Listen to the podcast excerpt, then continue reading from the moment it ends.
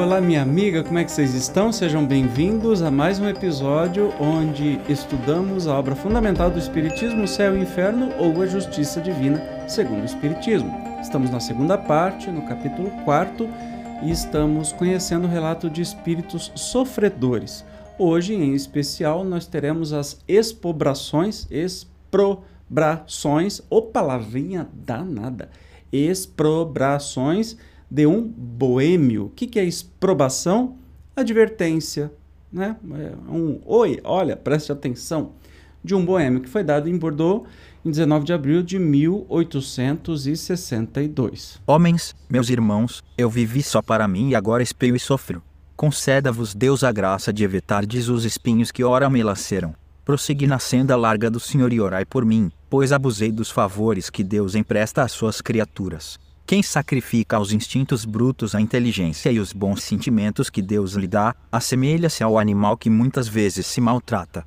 O homem deve utilizar-se sobriamente dos bens de que é depositário, habituando-se a visar a eternidade que o espera, abrindo mão, por consequência, dos gozos materiais, a sua alimentação deve ter por exclusivo fim a vitalidade. O luxo deve apenas restringir-se às necessidades da sua posição. Os gostos, os pendores, mesmo os mais naturais, devem obedecer ao mais são raciocínio, sem o que ele se materializa em vez de se purificar. As paixões humanas são estreitos grilhões que se enroscam na carne e, assim, não lhes deis abrigo.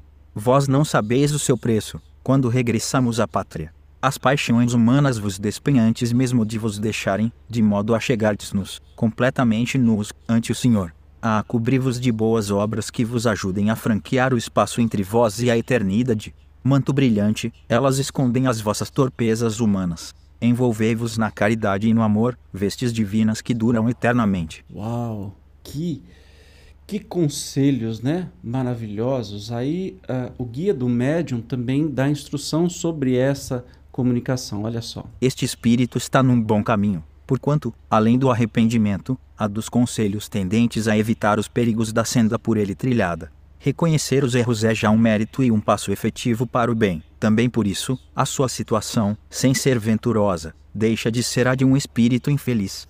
Percebe que esse espírito já está num caminho porque ele reconheceu tudo isso. E você viu cada conselho maravilhoso? Parece que ele está falando assim: olha, capitalista, materialista, você está num mau caminho, você está enrolado se continuar nisso aí, né?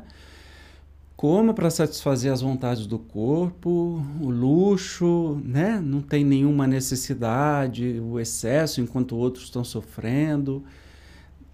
Olha, ó, puxão de orelha danado e com certeza esse espírito está muito melhor neste momento, né? depois talvez de algumas encarnações, mas que vem nos dar esses conselhos. E o guia do médium continua nos esclarecendo. Arrependendo-se, resta-lhe a reparação de uma outra existência. Mas, antes de lá chegar, sabeis qual a existência desses homens de vida sensual que não deram ao espírito outra atividade além da invenção de novos prazeres, a influência da matéria segue-os além-túmulo, sem que a morte lhes ponha termo aos apetites que a sua vista, tão limitada como quando na terra, procura em vão os meios de os saciar. Por não terem nunca procurado alimento espiritual, a alma erra no vácuo, sem norte, sem esperança, presa dessa ansiedade de quem não tem diante de si mais que um deserto sem limites, a inexistência das loucubrações espirituais acarreta naturalmente a nulidade do trabalho espiritual depois da morte, e porque não lhe restem meios de saciar o corpo,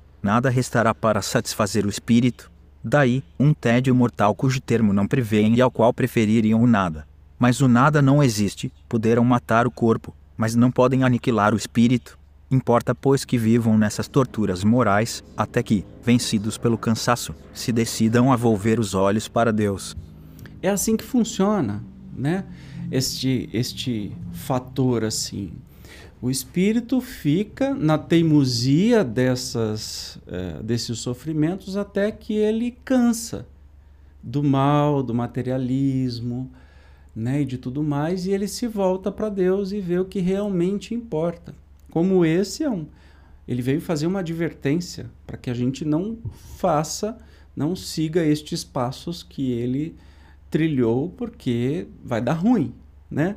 o que é muito, muito interessante. Significa que ele já reconhece os erros, já se arrependeu, se arrependeu e está ajudando as pessoas a não trilharem o mesmo caminho, o que é um bom indício que ele já não é mais um espírito sofredor, né? Mas olha que legal, como vem corroborar tudo aquilo que o espiritismo nos traz, nos ensina, que geralmente as religiões também fazem, né? Apesar de que especialmente seus líderes fazem exatamente o contrário, mas nos traz aí a receita de bolo, o caminho correto para seguir. E claro, se a gente quiser ajudar esses espíritos, que a gente eh, direcione as nossas preces sempre e que sempre vão ter muito efeito por todos eles e por todos nós. Maravilha?